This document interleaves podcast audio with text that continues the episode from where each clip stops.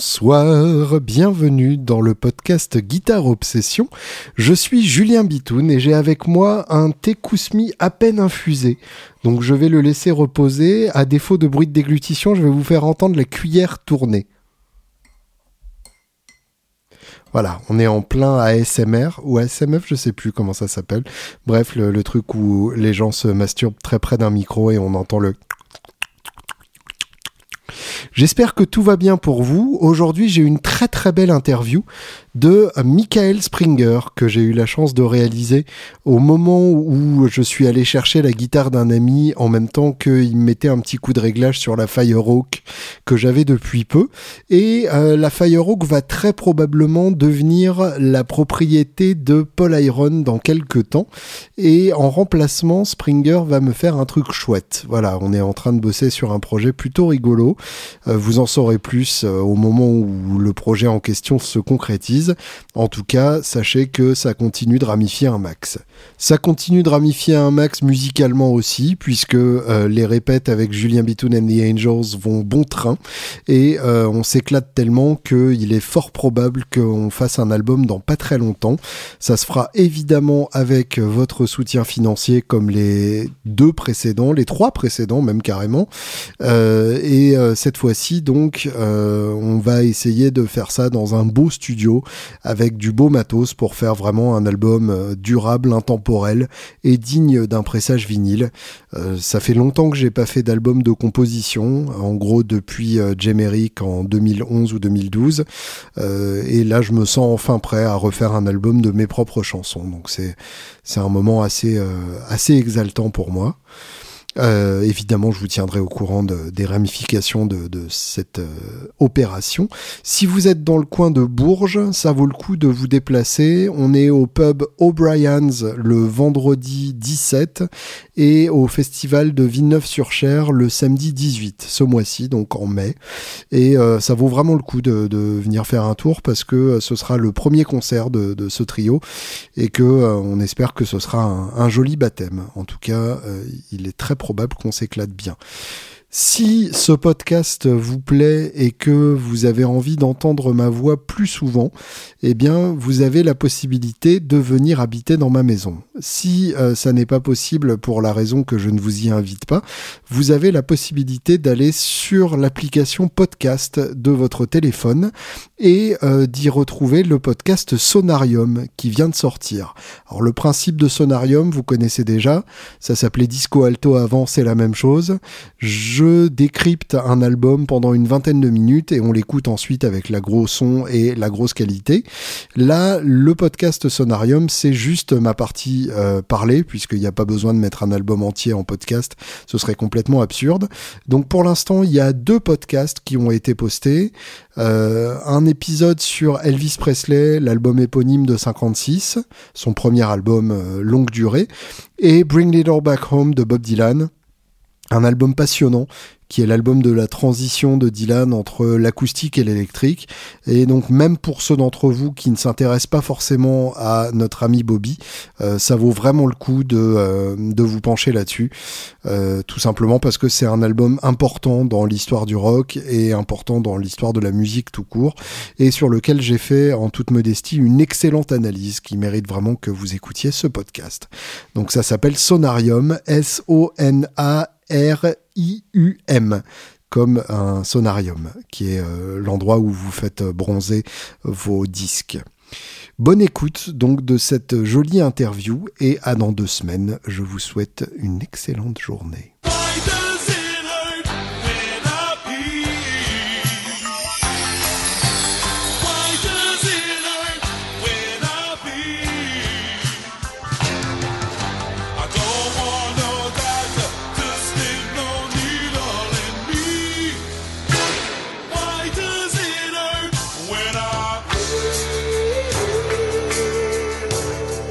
Bonjour Monsieur Springer. bonjour Monsieur Bitoun.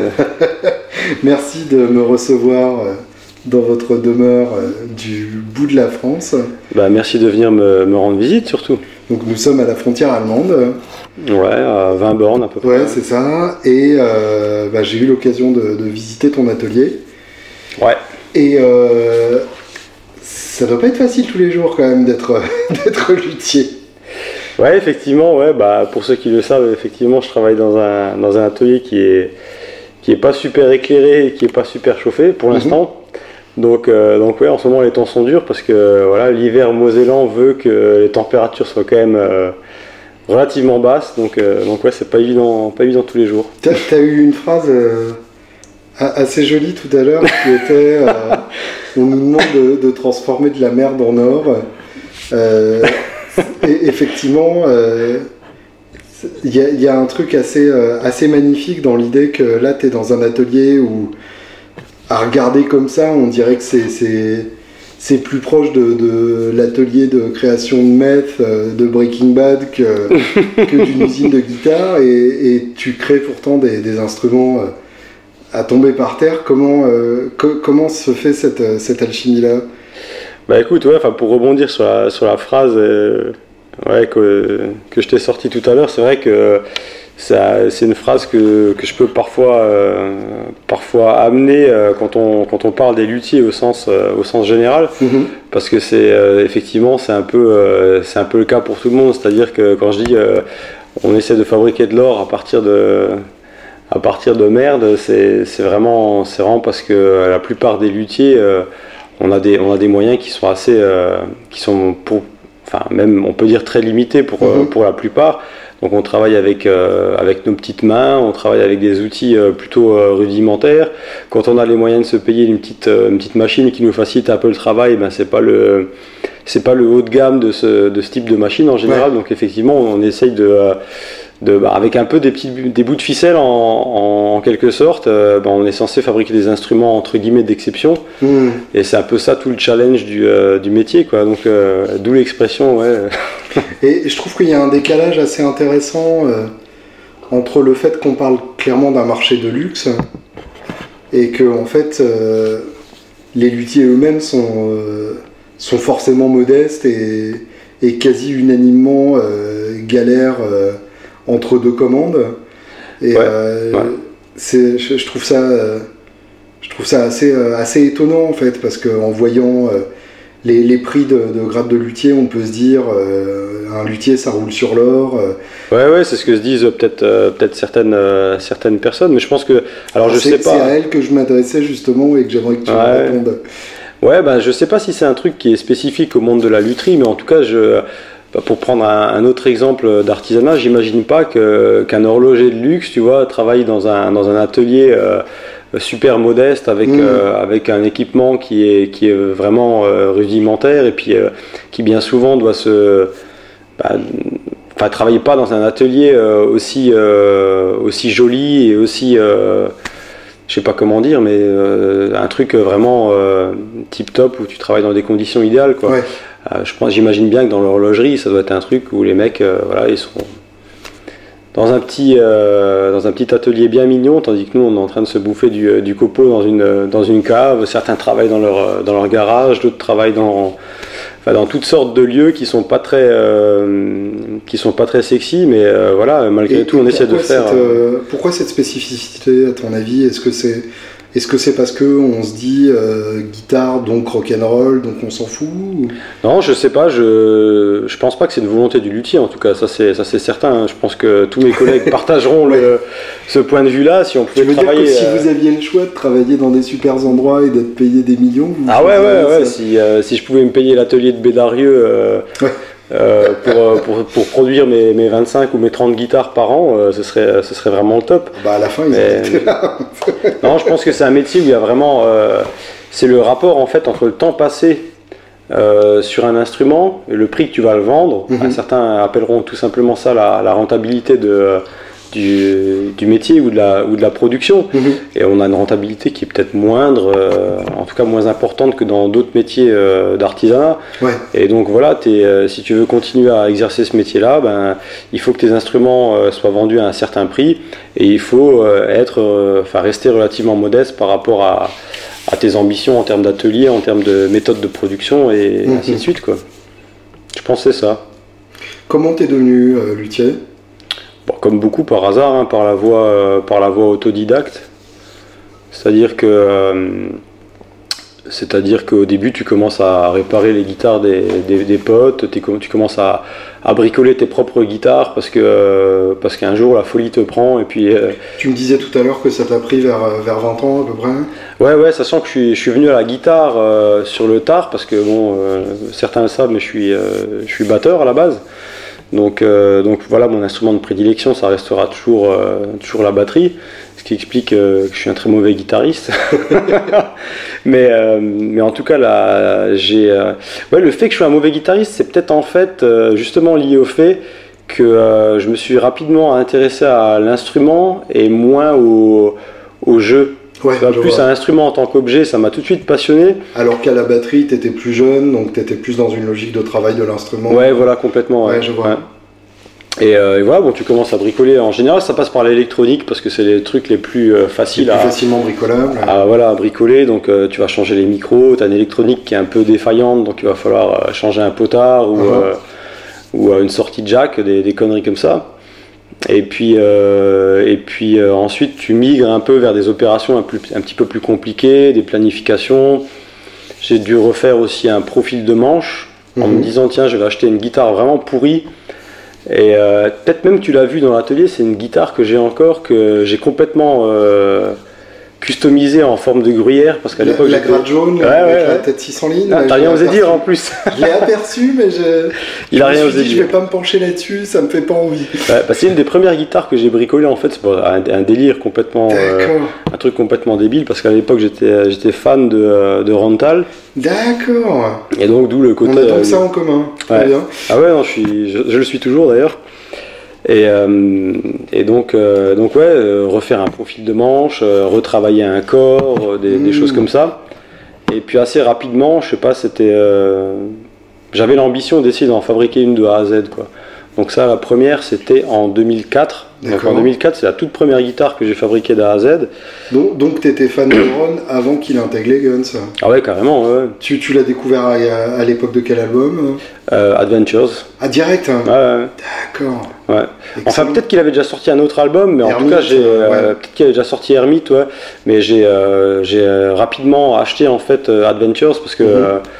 Euh, il me semble que c'était en lisant un magazine, je sais plus lequel c'était, où il parlait de, parlait de Rental. Mhm. Et, euh, et j'ai accroché tout de suite. Bon, on parlait tout à l'heure dans la bagnole de, de, Frank Zappa. Bien sûr. Et c'est un peu, euh, c'est un peu l'esprit.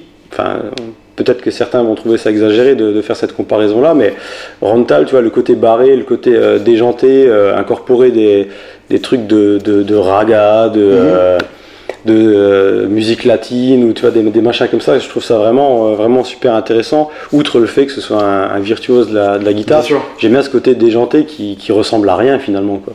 Est-ce que toi aussi t'étais inscrit euh, au fan club The Adventures of Frontal à l'époque? Non. Non, j'avais même pas connaissance du, du, fan club. Peut-être que je m'y serais, serais, inscrit si j'en avais eu connaissance, mais c'était, c'était pas le cas. non. T'as raté un CD de Noël que je tâcherai de te, de te choper parce que ça vaut son, son pesant d'or. Ah bah volontiers, volontiers. Et donc bref, euh, quand, quand, tu apprends en 2004, quelle est la, quel est l'état de la disponibilité de l'information euh, pour devenir luthier? Ah bah en 2004, c'est déjà, euh, c'est déjà quand même assez, assez facile, entre mhm. guillemets, comparé à d'autres luthiers qui, qui sont de la, génération d'avant et puis qui eux ont vraiment dû euh, se taper euh, beaucoup beaucoup de littérature anglaise et puis. du euh, coup, est-ce que t'as pas, est-ce que t'as pas le problème inverse, qui est que n'importe qui peut dire des conneries en se prétendant luthier. Ouais, déjà et ça les diffuser et puis avec la même facilité que quelqu'un qui aura raison? ouais, certainement, tu as ce problème-là, tu as la disponibilité, disponibilité de l'information qui est, qui est telle que il y en a presque trop, quoi. Ouais. Donc forcément, si, si, tu coinces sur un, sur un sujet, tu vas essayer de te renseigner, mais avec, avec l'Internet, même en 2004, euh, tu auras mille solutions. Enfin, Internet te proposera mille solutions pour résoudre ton problème. Et comment tu vas, comment tu vas faire pour, pour aborder le truc finalement? Parce que laquelle, laquelle est la bonne? Et euh, forcément, euh, bah, en tout cas, si ça a été mon cas, j'ai fait énormément de conneries. Ouais. Et c'est comme ça que tu apprends, parce que tes conneries, euh, bah, si tu fais une connerie sur une guitare, bah, tu peux pas dire bon bah je, je, prends une autre guitare et puis je refais le processus quoi, ça va hmm. pas. Tu, euh, tu refais quoi. Tu, Si c'est pas une pièce qui est de cassée, derrière ta connerie. Je pense à la finition parce que c'est, je pense que tous les luthiers seront d'accord là-dessus. quand tu apprends, apprends, ce métier, la finition, c'est un truc qui est vraiment très très compliqué. Mhm. Donc, donc souvent, ça passe par décaper une guitare jusqu'au bois blanc pour ensuite recommencer une finition. Donc ça, c'est des processus qui sont extrêmement fastidieux. Hmm. Et là, je peux te garantir que tu apprends l'humilité euh, l'humilité de, la, de la lutherie. Quoi. Ouais, je vois. Et euh, ouais, non, et c'est pour ça que je suis pas trop, en, général, je suis pas trop avare d'informations. Tu vois, s'il y a un mec qui, hmm. qui, me demande comment je fais euh, telle ou telle, telle ou telle finition ou quoi, je vais, je suis pas du genre à dissimuler les informations parce que je sais que c'est une vraie galère pour... Oui. Pour, pour, trouver les infos et puis pour trouver les bonnes infos. Quoi. Et puis parce que tu sais que c'est pas ça qui fera de lui un concurrent. Non, puis de toute façon, il faut pas voir, je pense que c'est un métier où, quasi personne ne se voit en tant que concurrent, hmm. parce qu'on essaie tous d'avoir notre propre euh, identité, de proposer un produit qui est différent, même si on a des racines communes. Euh, et, voilà, si tu commences à, si tu commences à psychoter parce qu'un tel est en train de sortir une guitare qui est légèrement voisine des tiennes, hmm. alors que la tienne est certainement voisine d'une autre, bah, t'es pas. Et ainsi de suite. Et ainsi de suite, ouais, t'as pas fini. Et ainsi de suite jusqu'à la Telecaster, finalement. voilà, voilà. Et finalement, tu te retrouves en, procès avec. Euh, tout le monde se retrouve en procès avec Gibson et Fender.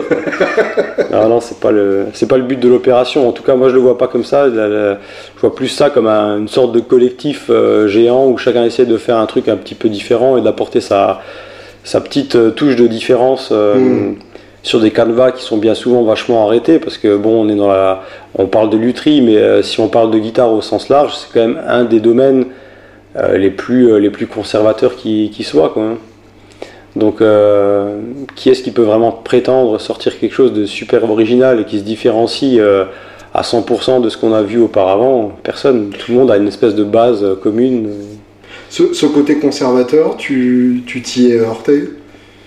Heurté non, parce que euh, si tu veux, j'ai pris ça comme hypothèse de départ. D'accord. Donc quand j'ai conçu mes guitares. T'es pas parti du principe que tu allais leur expliquer quoi. Non, non, bah non, j'ai pas cette prétention-là d'une part, et puis d'autre part, je pense que le marché a toujours raison.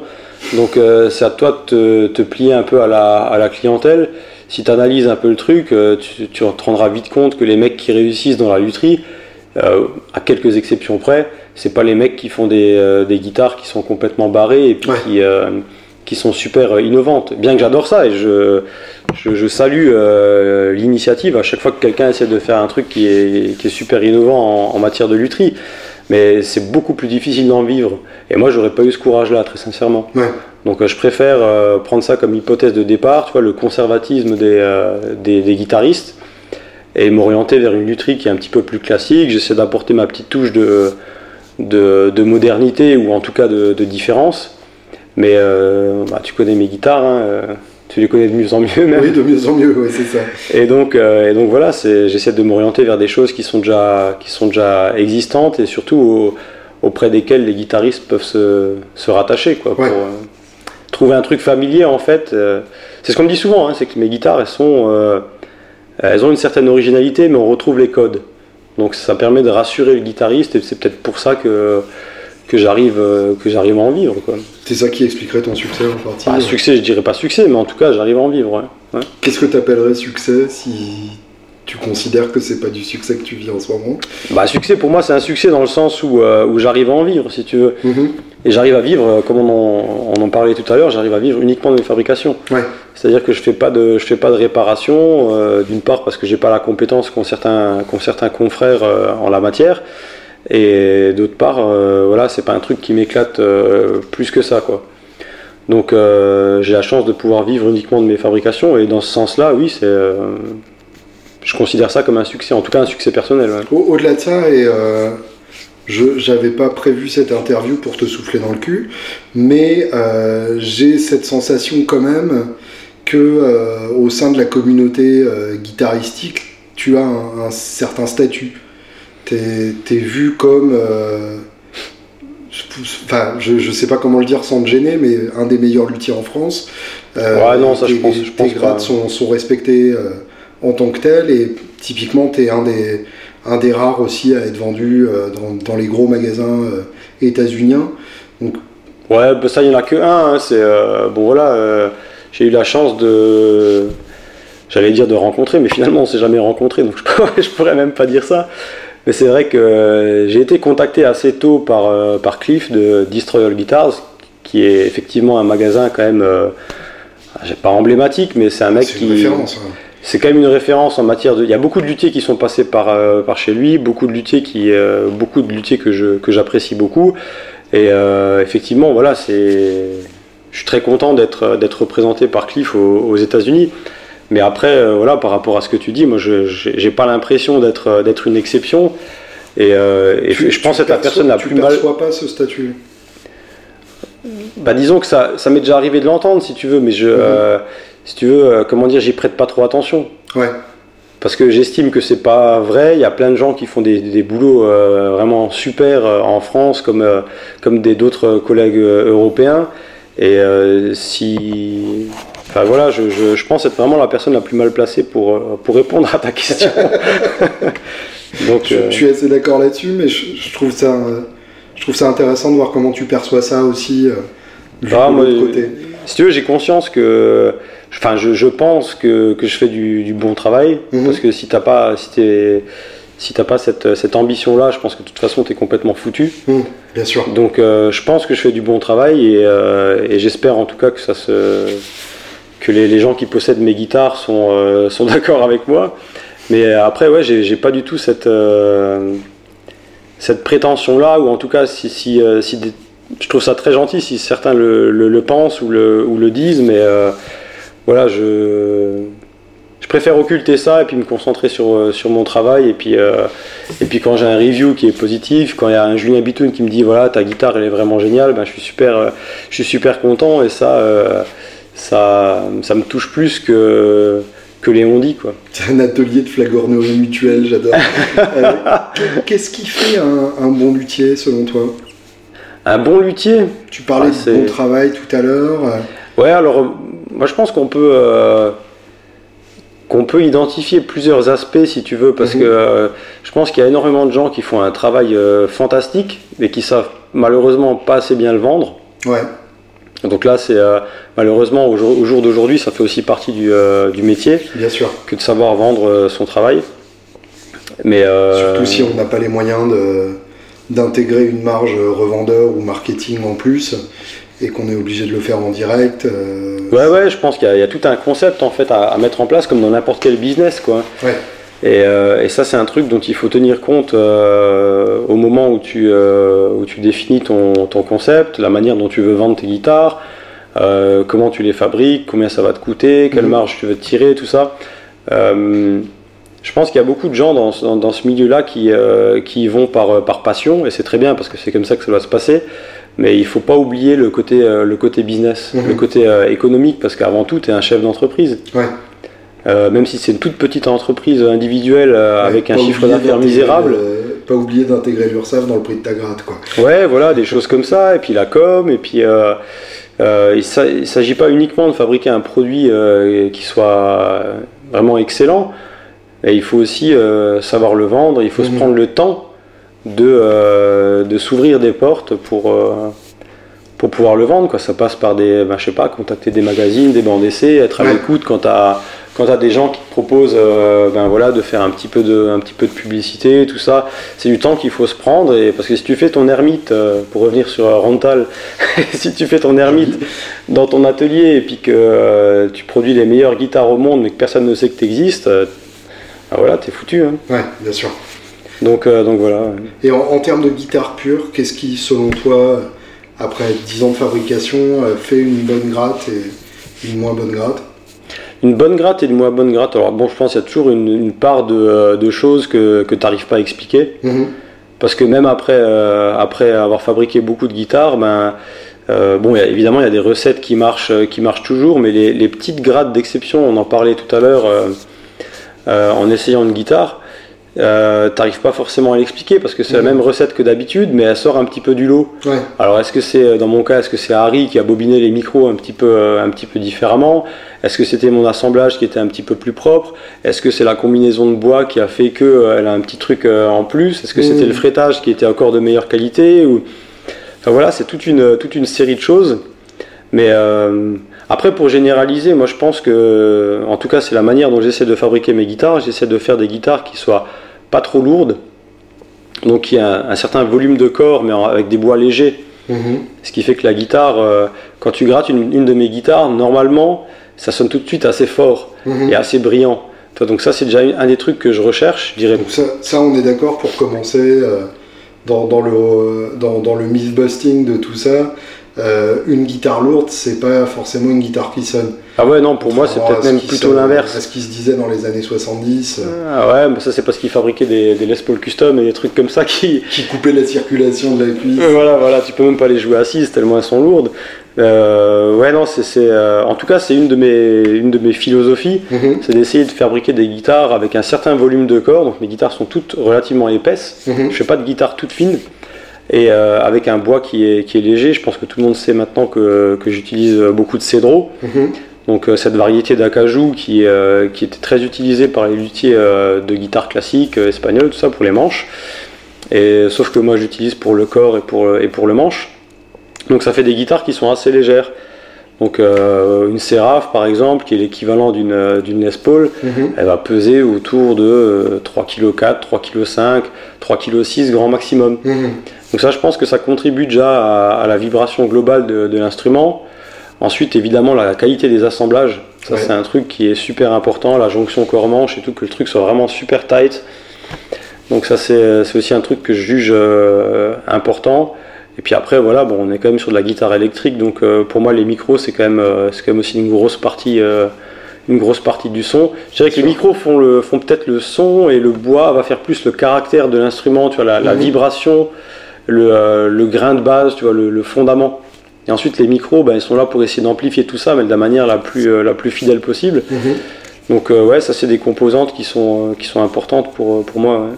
Parlons du cédro, justement. euh, tu, c'est, un peu ton, ton cheval de bataille. Ouais, ouais. Euh, alors déjà, euh, ne surtout pas confondre avec le cèdre. Oui, c'est pas un résineux. C'est, comme je l'ai dit tout à l'heure, c'est pour ça que je, je prends bien soin de le préciser tout le temps. C'est un bois qui est de la famille des méliacées. Donc, c'est, en gros, c'est un, un cousin, un cousin de l'acajou. Et euh, donc voilà, il pousse à peu près dans les mêmes contrées. Maintenant, on peut trouver du cédro qui pousse également euh, en Afrique, Mhm. parce qu'à la base, c'est un, bois qui est originaire d'Amérique latine. D'accord. Et euh, je crois qu'au début du, du siècle précédent, ils ont fait des plantations de cédro au Ghana, ce qui fait que je peux avoir certains cédros qui proviennent, qui proviennent d'Afrique. Et euh, ouais, c'est un bois que j'aime que j'aime beaucoup parce qu'il retient un peu euh, toutes les caractéristiques de, de l'acajou, peut-être avec un petit peu plus de, de brillance. Mhm. Et moi, ce qui m'intéresse vraiment, c'est surtout sa légèreté, son côté euh, dynamique, si tu veux, dans, dans la vibration, et aussi, euh, pour des raisons mécaniques, sa stabilité. Ouais, d'accord. C'est un bois qui est beaucoup beaucoup plus stable que la plupart des acajous euh, africains, Mhm. on va dire déjà pour, pour dégrossir ça.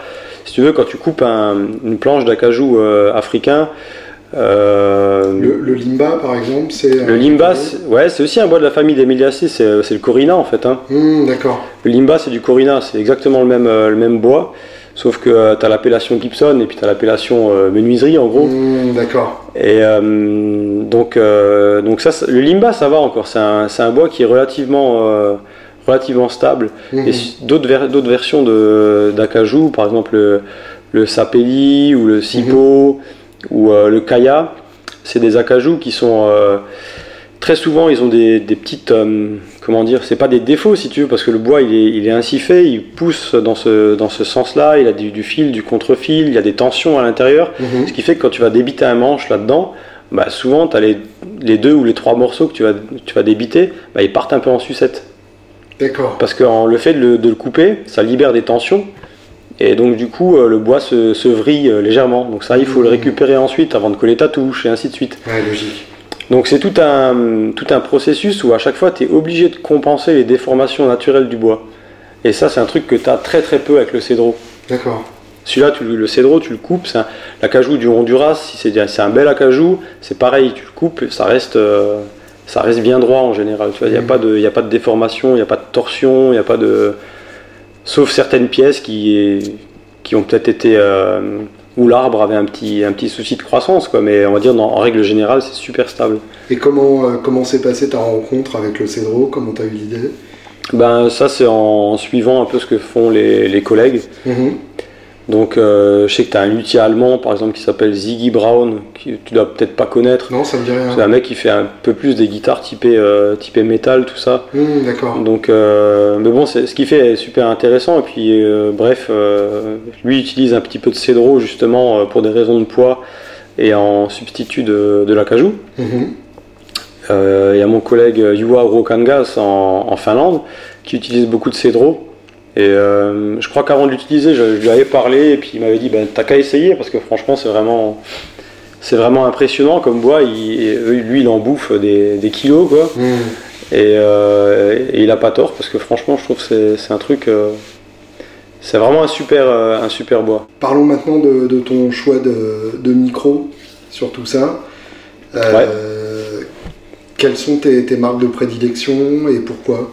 Bon, pourquoi euh, bah, Je travaille beaucoup avec euh, Harry Heusel Mhm. en Allemagne. Bon, ça c'est aussi une rencontre qui s'est faite un petit peu, euh, un petit peu. Ça c'était via Nick Huber, je crois. D'accord. Et, euh, et voilà, bah, j'étais en recherche de, de micros, j'ai testé plein de trucs. Travaillé pendant un certain temps avec, euh, avec les micros bare. Et euh, c'était pas exactement ce que je recherchais parce que je sais pas, ça retranscrivait pas exactement comme je voulais le, le caractère de mes guitares. Eux, ils font des très bons micros euh, pour tout ce qui est euh, registre un petit peu plus musclé. Mhm. Mais si tu cherches des micros qui ont plus de finesse, avec de la brillance, avec plus de transparence, la séparation de cordes, toutes les choses que qu'on aime bien, bah, j'ai pas l'impression que c'est chez eux que je vais le, que je vais le trouver. En tout cas, il n'y a pas vraiment d'alchimie avec mes, mes guitares. Et donc, euh, j'ai essayé les micros Heusel euh, un, petit peu, un petit peu plus tard. Mhm. Et ça m'a tout de suite, euh, ça m'a tout de suite euh, plu. Le, le résultat que j'entendais était vraiment le son que j'avais dans ma tête, si tu voulais, si tu veux. Et, euh, et donc voilà, j'ai essayé plusieurs modèles chez lui. Il y a des choses que j'aime moins, il y a des choses que j'adore. Donc j'ai j'ai fait un peu mon tri là-dedans. Et puis euh, Mhm. finalement, je sais maintenant, en fonction de ce qu'on va me demander comme, euh, comme sonorité, euh, je sais un peu m'orienter dans sa gamme pour, euh, pour trouver euh, mon bonheur, ou en tout cas le, le bonheur du, du guitariste. Et tu as, besoin de, de micros euh, sur mesure qui, qui te fait selon tes specs ou tu trouves ton bonheur Non, non, en fait. dans, le, dans le catalogue normal Ouais, non, il a une gamme qui est déjà relativement large. Donc tu arrives à, t'arrives à trouver pas mal de trucs. Je peux lui demander du custom, mais à ce moment-là, ça va être des choses qui sont certes pas au catalogue, mais qu'il a déjà fait par le passé. Donc on peut pas Mhm. considérer que c'est un truc qui est vraiment fait euh, tu vois, sur, ma, sur ma demande. Quoi. Je sais qu'il le fait, mais bon, on va dire que c'est, c'est pas des micros qui sont listés de manière standard sur son, sur son catalogue. Ou alors ça va être des adaptations euh, d'ordre esthétique. Oui, d'accord. Là, j'avais un client qui voulait une guitare euh, mono micro, mais avec un, tu vois, un P90 format humbucker. Ouais. Et ce qu'on a fait, c'est qu'on a fait le- l'intérieur du, euh, l'intérieur du cover en fait en tortoise. Hmm. Tu vois, donc ça, ouais, ça reprend un petit peu le- l'esthétique du pickguard. Donc ça fait un petit peu, voilà, une, une espèce de, de cohérence au niveau du look euh, de la guitare. D'accord. Justement, euh, pour parler de- de- des relations euh, luthier-client ou luthier-guitariste, quel est l'intérêt de, s'adresser à un luthier par rapport à acheter sa gratte dans un magasin après l'avoir testé? Bon, bah, là, je vais te faire une réponse un petit peu bateau. hein. Ouais, mais euh, ton bateau m'intéresse. Bah, c'est juste le, le fait de. Bon, je pense qu'il y a déjà le côté humain. Mhm. Parce que tu t'adresses pas à un luthier comme tu rentres dans un magasin euh, pour acheter une guitare, ça c'est, évident.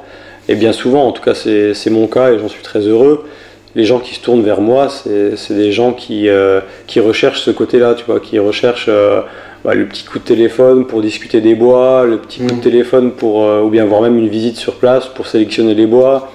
Toutes ces choses-là que tu peux pas avoir euh, ni chez une grande marque, ni simplement en, en décrochant une guitare d'un, d'un mur dans un, dans un magasin de, de musique.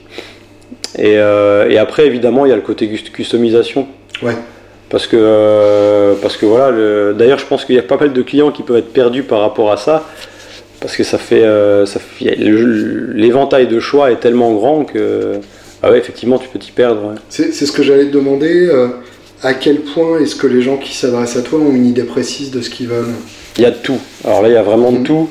Tu peux avoir le client qui est super pointu, qui a déjà, en gros, euh, le mec a déjà défini la guitare dans sa tête. Mhm. Il arrive avec un, avec un cahier des charges euh, super précis. Et puis, euh, et puis on part là-dessus. Donc là, il n'y a même pas tellement matière à, discuter ou matière à, le conseiller parce que le mec a déjà fait, son, a déjà fait ses devoirs avant de, avant de prendre contact avec toi. Et puis tu as l'inverse, tu as le client qui vient qui dit ouais, voilà, j'adore ton travail et tout, mais je ne sais pas exactement euh, ce qui me conviendrait le mieux. Au niveau esthétique, j'aime bien ça, mais j'aime bien ça aussi. Alors en général, deux guitares qui sont limite opposées. Tu vois. Rien à voir, bien sûr. Mais, euh, mais voilà, ça fait partie du fun aussi parce que. Euh, j'aime beaucoup la Telecaster et la Flying V. Ouais, c'est ça, ouais. Très bien, bah, je vais faire un hybride. donc, euh, donc ouais, il y a vraiment de tout. Le... Bah, je pense que les... la clientèle est aussi diverse que les, que les guitares qui, sortent de l'atelier. Quoi. Il t'est déjà arrivé de, de, freiner les ardeurs d'un client dont le projet Bien sûr, pas viable? Tu es obligé t'es obligé parce que euh, au final il y a quand même mon nom sur la tête. Mhm. Donc euh, s'il y a un truc euh, qui me gêne vraiment ou un truc auquel je crois pas du tout, j'estime que c'est mon job aussi de, prévenir le client et puis d'essayer bah, de, de, le rediriger vers un truc qui est qui, a plus de sens. Et, ça m'est même arrivé de refuser de, fabriquer des guitares. Hein. Parce que ça arrive pas souvent, mais parce que ça te paraissait euh, foireux comme. Ouais, en général, c'est parce que les mecs venaient avec des idées custom euh, qui, étaient, euh, qui étaient complètement, complètement aberrantes, quoi. Genre Des configurations électroniques improbables, mmh, des. D'accord. Enfin, c'est des trucs.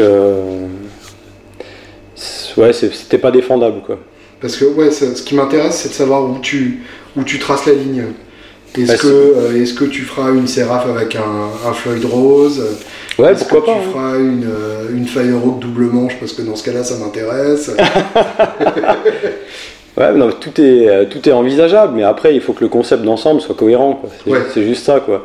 Si, s'il faut. Oui, d'accord. Si on te demande des spaghettis au Nutella, tu les feras pas, quoi. En tout cas, je serai pas là quand tu les mangeras. Bonne réponse. Ouais, non mais euh, ouais, c'est ça, tout est, tout est imaginable, mais après il faut qu'il y ait une cohérence d'ensemble. Je pense que c'est vraiment le maître mot. Il faut pas aboutir à un truc euh, qui ait l'air bizarre ou qui se joue bizarrement ou qui soit limite handicapant parce que euh, finalement tu te retrouves avec une guitare qui est plus proche d'une usine à gaz et puis que bah, dont, personne n'arrivera à se servir parce que mmh. personne n'a besoin de 5 push-pull et 2 mini toggle et 6 potards. À part Frank Zappa. Mais à part Frank Zappa, ouais, mais bon, ça, on, bon, ça, on lui laisse quand même. Mais, mais voilà, c'est un peu ça, quoi. C'est la mm. cohérence d'ensemble. C'est le truc euh, vraiment important. Et il t'est déjà arrivé de, voir des gens qui, qui partaient sur un projet et finalement de te rendre compte que c'était pas du tout ce qu'il leur fallait? Euh, Non, il y a eu des petits, euh, on va dire des précisions, quoi, des petits recadrages. Mais en général, les gens savent plutôt ce qu'ils, ce qu'ils veulent et puis. Mm. Puis encore une fois, je fais pas des guitares révolutionnaires, tu vois. Ouais.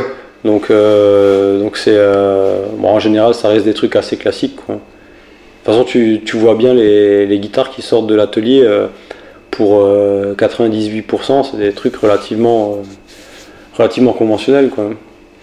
Tu te souviens de la première guitare dont tu étais content? La première guitare dont j'étais content. Ah, ça, c'est une bonne question. non, je m'en souviens pas en fait.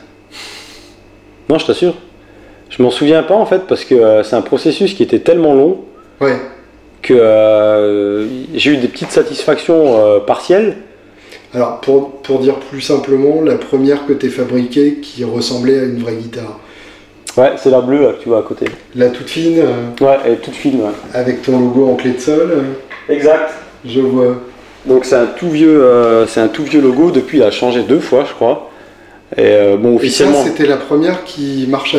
Ouais, c'est la première Seraph, on va dire, qui. Euh, c'est hallucinant à quel point la forme est déjà là, en fait. Ouais, bah c'est pour ça que, que, je peux considérer que c'est la première guitare qui, euh, qui ressemble à une Springer, quoi, telle qu'on les connaît maintenant.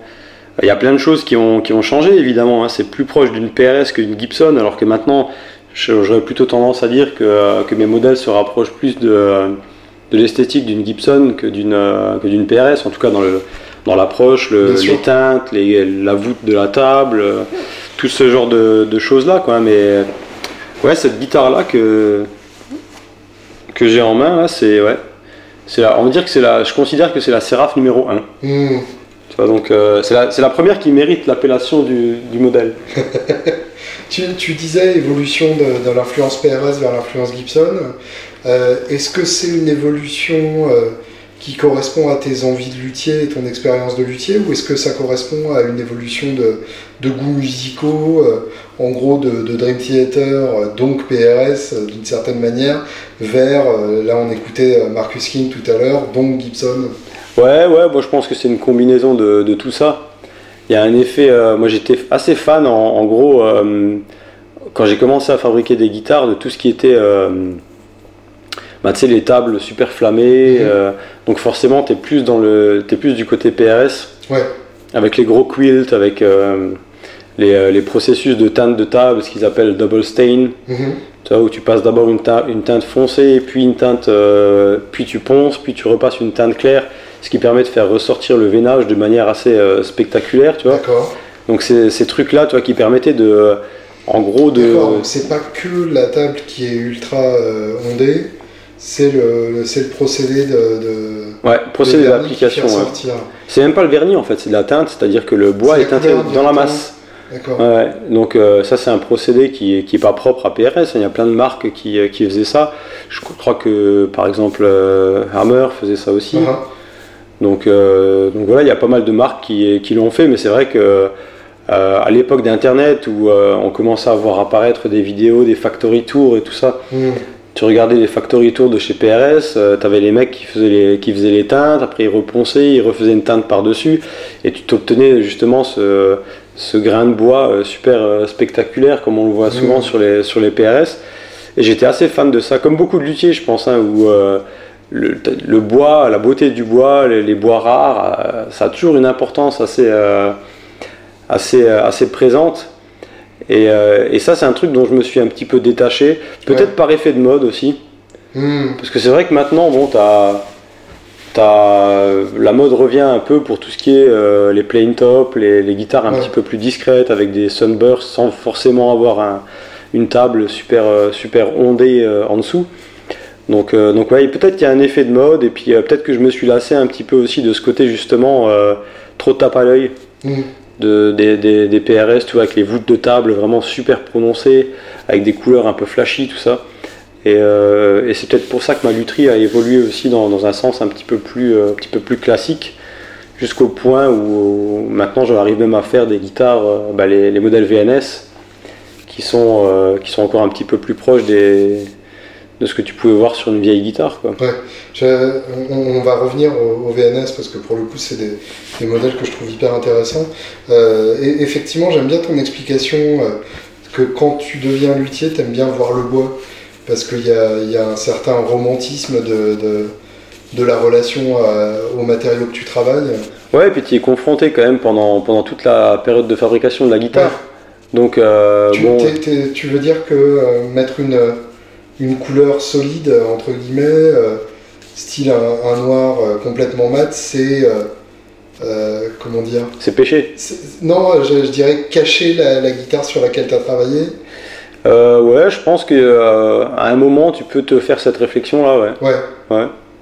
Après, euh, après voilà, il y a, y a quand même un côté, euh, euh, comment dire, le, t'as la- toute la forme de la guitare, la, enfin la, oui, en tout cas la mise en forme de, de la guitare qui occupe, euh, qui occupe beaucoup de temps. Donc euh, euh, quand tu mets une belle peinture noire dessus, ça fait aussi ressortir certains volumes de la guitare, ça fait, ça la met en beauté d'une manière différente. Mhm. Donc je pense que c'est bien d'avoir les, les deux côtés. En tout cas, moi j'aime bien alterner entre des couleurs qui peuvent être des couleurs opaques.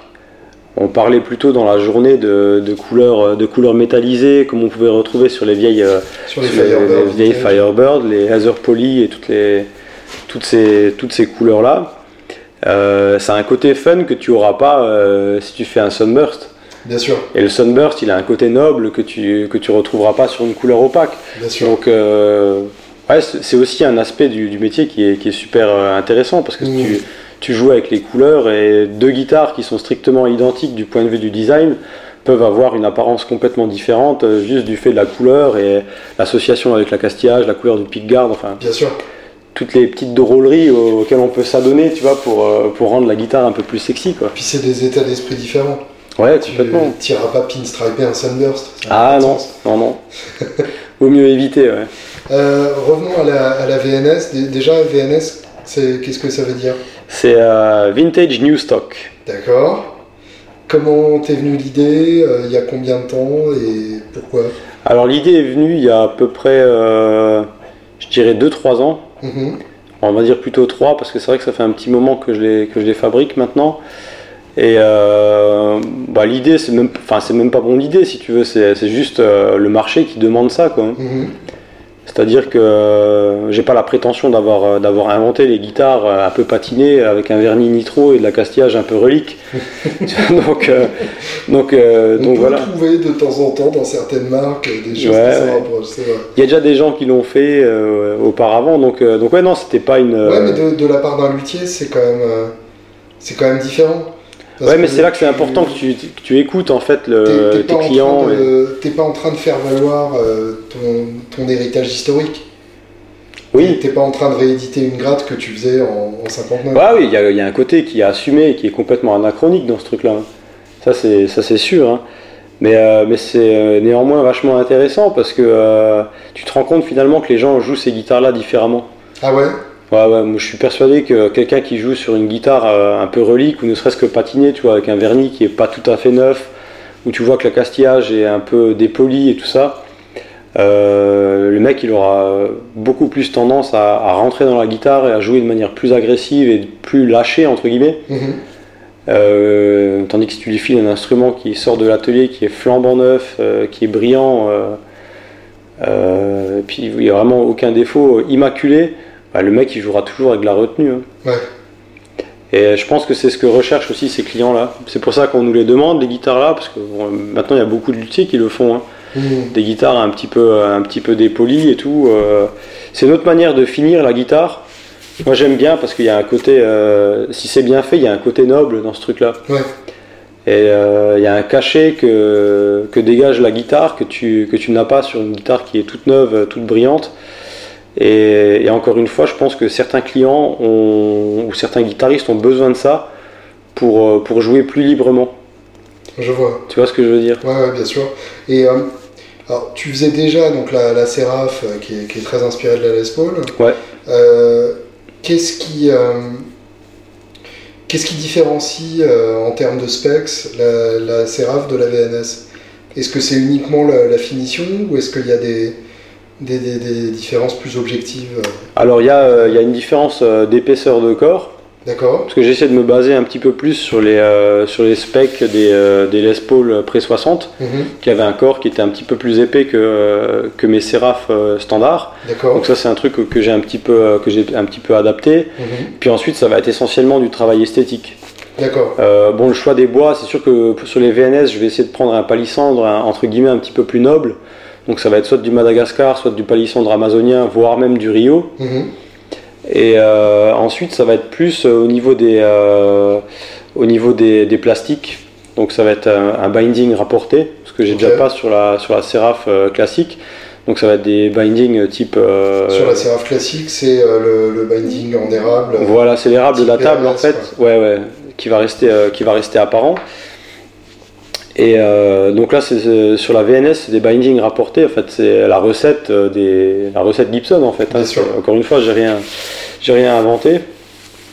J'essaie de me faire un peu chier aussi pour trouver des, des produits qui vont bien dans cet esprit-là. Mhm. Par exemple, euh, la matière que j'utilise pour faire les, les incrustations, c'est du cellu- celluloïde avec une teinte un peu, un peu vintage comme ça qui, qui a strictement rien à voir avec le, avec le celluloïde standard qui est tout blanc, tout, euh, tout, euh, tout, tout brillant. Donc celui-là, il a une couleur un peu jaunie comme ça qui, va super bien dans, dans l'esprit de, de la guitare. Euh, bon, tu as toutes les pièces métalliques qui sont vieillies. Le vernis, c'est un vernis nitro avec une recette un peu, euh, un peu secrète, entre guillemets, où j'essaye de, euh, de combiner plusieurs vernis pour avoir un, un vernis qui soit le moins plastifié possible.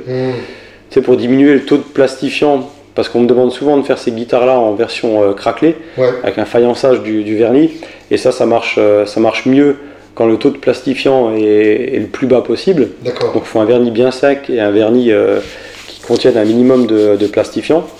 C'est ce qui s'est passé sur les vieilles Gibson, hein, ou, enfin sur les vieilles guitares en tout cas. Les plastifiants faisaient plus leur effet, où ils ont cristallisé dans le, dans le vernis.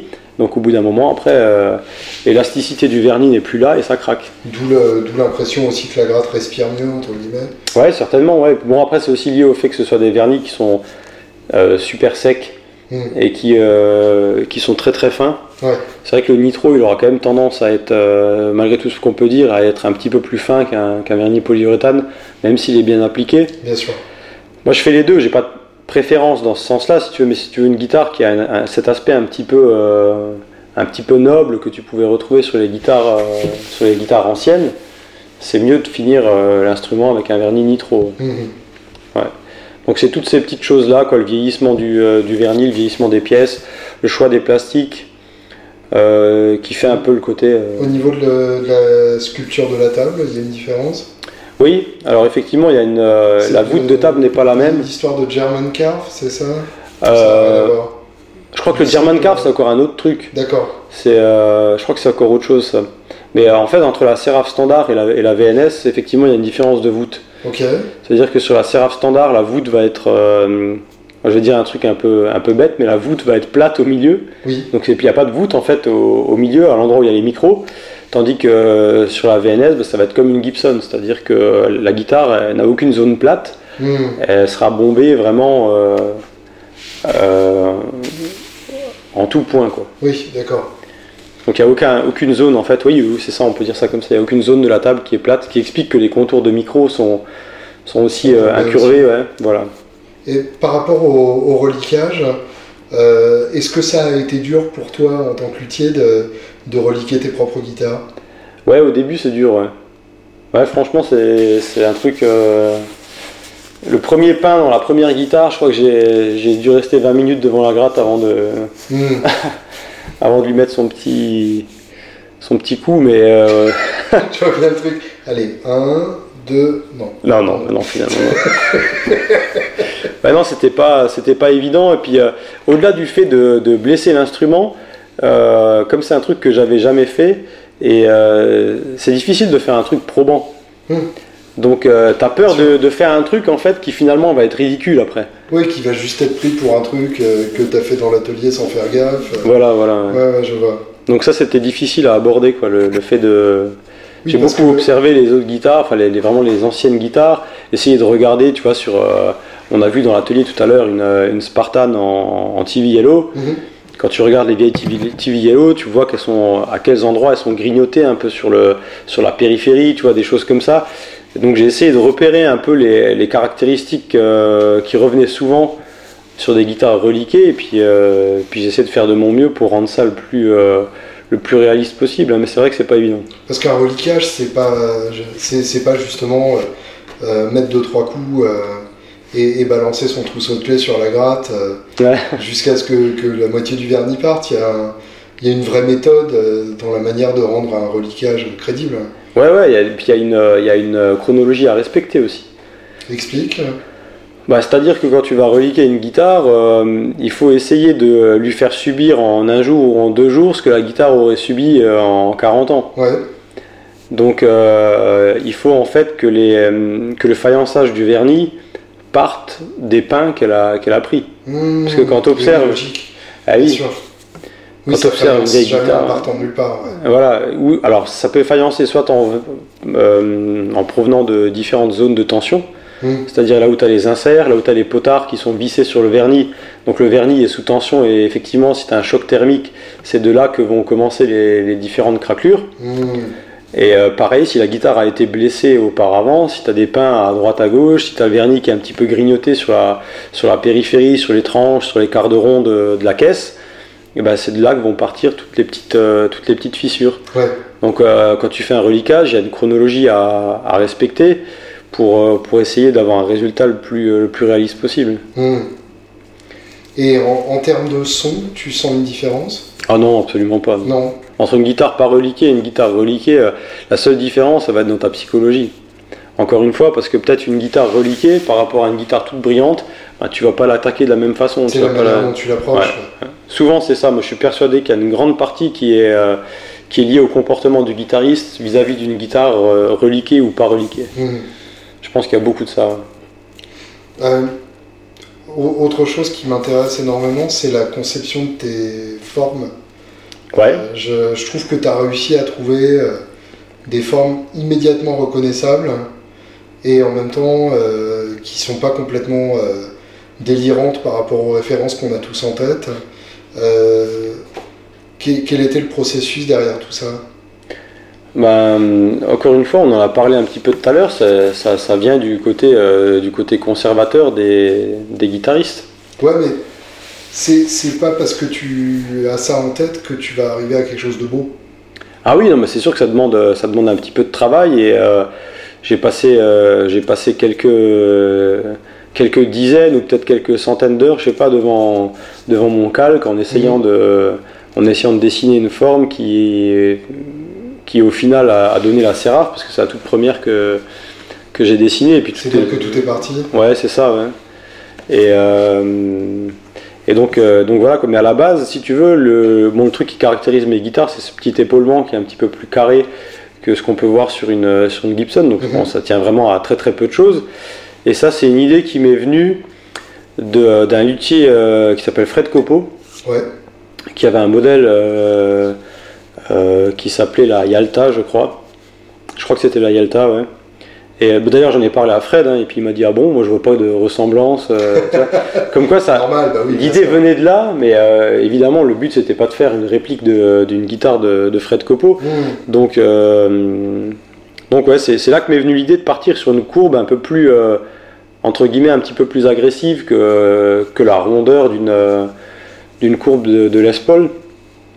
Et puis ben après, toute la question, c'est comment le comment le dessiner. Tu as beau avoir l'idée, il faut, euh, il faut que tu le dessines de telle sorte à ce que, à ce que les courbes restent harmonieuses Et ergonomique entre les mains. et ergonomiques entre les mains. Ouais, donc il y a, y a eu un travail, euh, il y a eu un travail là-dessus. Et puis euh, bon, apparemment ça plaît bien, donc je, je me plains pas, je me plains pas d'avoir trouvé ce, ce truc-là. Mais euh, comme je le dis souvent, si je devais maintenant dessiner une, une deuxième forme de, de guitare, bon, euh, j'avais déjà essayé de faire une stratoïde, mais c'est l'enfer. hein Ouais. c'est l'enfer, tu peux pas. euh, si tu veux, je- j'estime que j'ai eu un coup de chance sur le dessin de la Séraph, et puis euh, c'est un truc qui est extrêmement difficile à reproduire sur, sur une autre guitare sans tomber dans un machin que- qu'on a déjà vu, et puis où tout le Mhm. monde. te- J'avais des modèles qui s'appelaient Infinity avant, donc un modèle type, type double cut, mais là, moi j'en ai produit très peu, hein, je crois qu'il y en a eu 4 ou 5. D'accord. Et euh, pourquoi? Parce que finalement tout le monde, euh, tout le monde me disait ah ben tiens ça ressemble à une ESP Horizon, ah ça ressemble à une euh, Tom Anderson, ça Mhm. ressemble tu vois. Donc euh, finalement c'était une énième double cut comme savent le faire plein de gens susnommés. Et t'as pas envie, t'as pas envie de ressembler à quand tu. voilà voilà il n'y avait pas ce côté justement identité propre. Et tu, tu m'expliquais tout à l'heure en visitant ton atelier que euh, tu vivais en face de ton design et que euh, tu, tu te posais la question chaque jour de est-ce qu'il est encore euh, valable Ouais alors ça c'est quand j'ai à, à- à la création qu'on connaît. ouais alors ça c'est quand j'ai quand j'ai dessiné la, la McFly. Ouais, qui est donc la, la version oversize d'une d'une Seraph, si tu veux. Mhm. Bon, après, je lui ai incorporé tous les éléments propres à, aux guitares hollow body, euh, 335, 345 et, et tout ça. Et, euh, et contrairement à ce qu'on pourrait croire, c'est pas super facile de, de prendre une forme existante et puis de la, de la grossir dans un format 16 pouces. bien sûr. Et parce que là, il se pose euh, tout un tas de questions de, de proportion. Et euh, c'est pour ça qu'effectivement, le calque est encore euh, pendu euh, sagement dans mon atelier, parce que comme tu le disais tout à l'heure, je passais tous les jours devant et puis je me refusais à, à passer le design au, au crayon noir, Hmm. Parce que pour l'instant, j'étais pas sûr de certaines courbes et je préférais le laisser au crayon de papier. Et puis tous les jours, je passais devant et euh, parfois, ça m'arrivait de retoucher une petite courbe par-ci, une petite courbe par-là, pour, euh, pour aboutir à un truc qui, qui soit euh, esthétiquement équilibré, quoi. Quand, quand tu lances une gratte comme la McFly, est-ce que c'est une, une réponse à plusieurs commandes qui allaient dans le même sens ou est-ce que c'est une envie de ta part Ah, c'était, pour la McFly, c'était une envie de ma part. Ça, clairement, c'est un truc. euh, j'ai toujours eu beaucoup d'affinité avec les guitares un petit peu plus euh, ouvragées. mhm. Donc, euh, avec une table voûtée, avec une, un corps creux, avec un dos voûté. Donc tout ça, ça demande un petit peu plus de travail, mais ça donne un instrument qui au final est vachement élégant. Donc ça, c'était vraiment une, une lubie de, de, luthier, si tu veux. Donc c'était une guitare qui devait naître tôt ou tard, parce qu'elle était déjà dans ma tête depuis, depuis longtemps. Il fallait lui trouver des ouïes qui, qui étaient appropriées à, à, son, à son contour. Et voilà, non, ça c'était vraiment c'était vraiment un truc qui, qui, émanait de moi et puis qui je devais le faire parce que tôt ou tard ça me démangeait tellement si tu veux que tu es obligé de prendre un peu de ton temps et puis essayer de, de griffonner un calque pour, euh, pour en faire sortir une, une forme que tu as en tête depuis, depuis quelques temps. Quoi. Pareil pour la Firehawk, c'est une, une, guitare. Euh, voilà, il n'y a pas de demande particulière. Enfin, on m'a jamais demandé ce type, euh, ce type de guitare. Hmm. C'est juste que voilà, je voulais faire un truc un peu, un peu particulier pour, pour mes 10 ans de, de lutherie.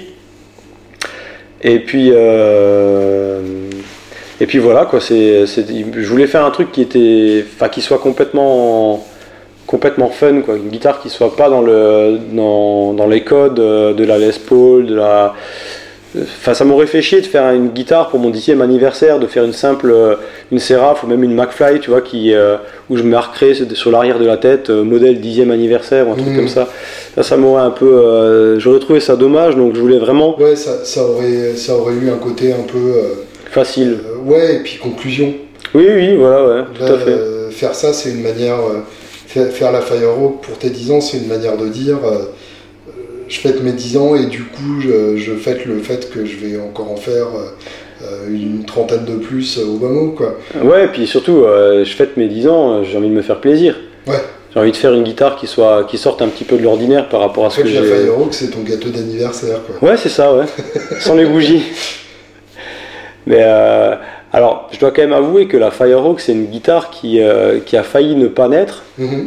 Parce qu'à la base, je voulais partir sur une Flying V. D'accord. Donc, euh, que tu as déjà euh, réalisé, il me semble. Ouais, mais alors là, je voulais pas faire une réplique parce que j'ai fait effectivement euh, trois répliques de, Flying V. Et je voulais en faire une Flying V à ma sauce, donc modifier mhm. un petit peu le design. J'avais trouvé un truc assez sympa au niveau du corps. Et j'ai complètement buté sur la forme de la tête. Mhm. Et c'était impossible de, pour moi de faire une, guitare dans l'esprit de la Flying V et de lui mettre une autre tête. Je sais pas, j'arrivais pas à trouver un truc qui, qui colle bien à ce, à ce, design un peu géométrique. Ouais et euh, sans faire la fameuse tête euh, type euh, tu vois, flèche indienne quoi. Ouais, bien sûr. Oui, dont il est assez difficile de se défaire. Complètement, et tellement difficile d'ailleurs que j'ai abandonné l'idée et puis je me suis dit en me levant un matin, je me suis dit tiens, quitte à faire un truc fun, un truc sur base de Firebird, j'arriverai peut-être bien à y incorporer mon, mon épaulement caractéristique que tu retrouves sur la Seraph et sur toutes mes guitares. Et donc je suis parti là-dessus, puis c'était assez vite euh, plié en fait. Hmm. Donc, euh, donc voilà, c'est un peu la jeunesse de la, de la Firehawk. Donc je suis l'heureux propriétaire de, du prototype. Et euh, justement, c'est marrant parce que j'ai l'impression qu'avec la Firehawk, tu as touché un peu du bout du nerf ce, conservatisme dont tu parlais au départ. Ouais. J'ai l'impression qu'il y en a qui ont été froissés par le par, le, petit décroché euh, ouais, ça, pan coupé. D'autres ont trouvé que le changement de logo était euh, osé. Euh, tu, comment tu reçois ce genre de remarques ah, C'est difficile. C'est toujours difficile parce que. ça, ça, fait un peu. ça fait un peu genre tu sors, tu feu, tout feu, tout flamme de ton atelier et puis les, mecs sont genre ah ouais moi j'aurais pas fait ça comme ça. Ouais bon ça de toute façon des, des, gens qui vont être euh, qui, qui, vont être euh, pas forcément enchantés d'une guitare t'en auras toujours. Mmh. d'ailleurs je pense que c'est le cas pour mes pour mes formes classiques euh, également hein. et je dis toujours que je préfère avoir un, un, design qui tranche un peu tu vois d'avoir des gens qui me disent ah ben non moi je trouve ça vraiment hideux. J'aime pas du tout et puis à côté d'avoir des gens qui s'enflamment, quoi, qui me disent ah, je trouve ça super parce que c'est à la fois original et un peu euh, dans, les, dans les traditions, euh, voilà, Gibson et tout. Euh, voilà, je préfère trancher plutôt que, que d'avoir en face de moi uniquement des gens, ou en tout cas en grande majorité des gens qui vont me dire ouais, c'est pas mal. Hmm. Tu vois, c'est pas assez pas mal. T'achètes pas une guitare qui est pas mal. Évidemment. Donc, euh, donc voilà, et la Firehawk c'est pareil. Je pense que peu importe les choix que je vais faire à l'avenir, parce que bon, pour l'instant ça reste un prototype, peut-être qu'elle va garder son petit décrochement, peut-être que je vais euh, offrir la possibilité de la choisir en version euh, non-cutaway Mhm. ou version cutaway. Le logo, je pense que je vais conserver les deux. Mhm. Parce que bon, mon logo, mon logo classique, je trouve qu'il va pas sur la Firehawk, qui est une guitare un peu plus rock'n'roll et, et un logo manuscrit, je trouve que ça le fait pas trop. C'est ce que je comprends d'autant plus quand je vois le, le reste de ta production. Là, j'ai passé un peu de temps avec deux autres grattes euh, magnifiques de, euh, de ta prod. Et j'ai l'impression, euh, en, en observant ça, que la Firehawk est, un, est, est probablement le plus gros, euh, comment dire, departure. euh, le, le- le- ah, Éloignement ou, euh, Ouais, c'est ça. Que le, le- projet le plus éloigné ouais, de ce que tu complètement. hein. faisais avant que, que tu jamais osé euh, à ce jour. Ouais, mais c'était le but, hein, comme je te disais, pour les 10 ans, fallait... j'avais envie de me faire plaisir. quoi. C'était une guitare, euh, en fait, peut-être une guitare qu'on n'attendait pas de moi. Hmm, Tu vois, et, euh, et de ce point de vue-là, je suis très content qu'elle ait, qu'elle ait vu le jour, parce que c'est un truc euh, qui est vachement excitant pour moi. Ouais. C'est une guitare qui est complètement nouvelle, avec une forme un peu, un peu barrée. Évidemment, ça va pla- pas plaire à tout le monde. Je pense pas que j'en vendrai des tonnes, hmm. parce que c'est euh, c'est une guitare qui euh, voilà qui fait pas l'unanimité c'est pas une guitare qui elle est tellement particulière que en général tu adhères ou, euh, ou tu détestes Hmm, bien sûr. mais euh, je pense que j'avais besoin de ça quoi j'avais besoin de ce, ce type de euh, ouais, de, de challenge un peu un peu fou et puis de, de- aussi d'avoir une nouvelle plateforme pour essayer des nouvelles choses Ouais. Et le, le choix du vibrola, justement?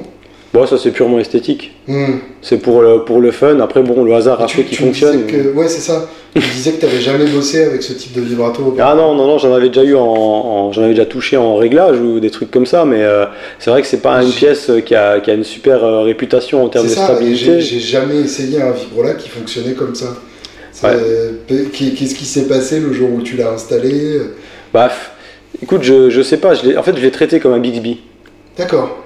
Tu vois, c'est- j'ai traité comme n'importe quel autre euh, vibrato un peu zarbi qui a, qui a la réputation de pas fonctionner. Mhm. Et, euh, et le hasard a fait que sur celui-là, ça, ça a marché même mieux que, que tous les Bixby que j'ai pu monter euh, auparavant. Parce que, euh, bon, euh, j'essaie de, de- de- de mettre en place des petites, euh, des petites techniques qui permettent un peu d'améliorer la tenue d'accord de ce genre de, de pièces d'accastillage. Mais, mais là, j'ai vraiment été surpris parce que euh, même si tu en abuses un peu, je pense que tu es bien placé pour, euh, pour le savoir, Ça tient. ça tient, ça tient pas trop mal. Quoi. Ouais, ouais. Et est-ce qu'il y a des. Alors, bon, rien à voir avec la Firehawk, euh, là pour le coup. Est-ce qu'il y a des, des grattes que tu as eu du mal à, à laisser partir? Je, je pense par exemple à, à une Séraph euh, particulièrement réussie, avec une table particulièrement. euh, qui te parle particulièrement, où tu te dis non, celle-là c'est pour le musée Springer. Ouais, ouais. Oui, oui, t'as toujours des, t'as toujours des guitares qui, euh, qui te restent un petit peu, euh, un petit peu en mémoire ou euh, quand tu les joues, tu te dis ah tiens celle-là, je la garderai bien quoi. Elle me convient particulièrement. C'est pas qu'elle est meilleure que les autres, hein, c'est, juste que elle a, enfin toi tu as une affinité avec cette guitare là. Et, effectivement, c'est un peu, c'est un peu plus dur de les laisser partir celle-ci, mais quelque part, tu vois, moi je, le ressens un peu aussi comme la guitare, je la trouve super bien, donc je sais qu'elle va plaire. Ouais, Donc, euh, si tu veux, je vois le- la finalité du truc et je me dis, bah, finalement, si elle termine entre les mains d'un mec qui saura l'apprécier, euh, euh, voilà, quoi, c'est le Ouais. pari est gagné, quoi. Ton processus intellectuel, c'est elle me plaît, donc elle plaira. Ouais, bah, de toute façon, personne. Pour laisser partir une guitare, faut déjà que tu sois satisfait de, de ce que tu as fabriqué. Donc ça, c'est euh, un des premiers, un des premiers trucs. Ouais, euh, on se débarrasse pas d'une guitare qu'on a fabriquée, quoi. Ouais, ouais, non. Et puis, si- s'il y a un truc qui va pas, si, si t'es pas satisfait, faut pas la laisser partir. Ouais. Faut faire en sorte qu'elle te satisfasse et ensuite t'as le droit de la laisser partir. Donc c'est. Euh, J'ai un souvenir un peu ému d'une euh, d'une McFly euh, typée rockab que tu avais, que t'avais faite il y, a, il y a quelques mois. Ouais, ouais, ouais. Est-ce que euh, est-ce que c'était une commande ou est-ce que c'était un délire euh, de ta part? Ça, c'est encore un délire. euh, C'est encore un délire de ma part. Bah, D'une part parce que bon, de toute façon, j'essaie toujours de fabriquer quelques guitares comme ça qui n'ont pas été commandées parce que c'est des guitares que j'ai envie de, de voir sous cette configuration-là et donc j'en profite pour les exposer sur un salon euh, guitare au beffroi ou, euh, ou les salons en- que je fais parfois en Allemagne. Mhm. Parce que bon, il faut des guitares d'expo, et puis parfois tu as envie d'exposer des trucs qui, qui sortent un petit peu de, de l'ordinaire. Et là, en fait, c'est parti, cette guitare-là, elle est partie du, euh, d'une rencontre avec, avec Laurent Assoun de Roadrunner Guitars. Ouais. Bon, on se connaissait déjà avant, mais en tout cas, c'était une rencontre avec ses, avec ses micros, parce que euh, il a fabriqué avec Benedetti des, euh, des micros qui étaient typés, euh, typés Bixby dans les, les micros Paul Bixby. Donc euh, c'est une conception assez particulière, c'est des micros normalement qui sont en- avec un châssis en aluminium moulé. Donc c'est très particulier parce que l'aluminium en fait a tendance à altérer pas mal le son du micro. À, à savoir, oui, pour ceux qui ne savent pas, que Bixby, donc Paul Bixby, l'inventeur du vibrato qui porte son nom, était déjà réparateur de bécanes et puis, euh, et puis euh, faisait des, des instruments comme ça pour, euh, pour ses amis musiciens Ouais. Et a largement contribué à inventer la solid body et a fait aussi des, des lap steel avec, euh, avec des loops délirants. des Ouais, ouais, en fait euh, finalement tu te rends compte que Bixby est à l'origine de pas mal de choses.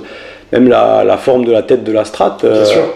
ça, vient de, ça vient de Bixby quoi. Donc, Sauf qu'il n'a jamais eu ni, le, ni le sens du business, ni l'envie de passer à une, à une échelle suffisante pour Ouais, rester dans le dans, dans l'histoire comme, les, comme ceux qui l'ont suivi. Ouais, tout à fait. Ouais. Et, euh, et voilà, il y a, donc il y a très très peu de guitares Bixby qui ont, qui ont vu le jour. Je vais te dire une connerie, mais je crois qu'il y en a une cinquantaine à peu près. C'est ça. Donc c'est très très difficile. Et puis il y a plein de trucs barrés, des doubles manches, des Bien guitares euh, un peu. euh, Et, et double manche, euh, c'est même pas 12-6, c'est euh, une guitare et une mandoline euh, électrique. Ouais, ouais, tout à fait. Ouais, ouais. Donc c'est vraiment la double manche qui intéresse absolument personne. Et ça a longtemps été des grattes euh, qui, qui étaient complètement passées sous le radar parce que les gens les connaissaient pas.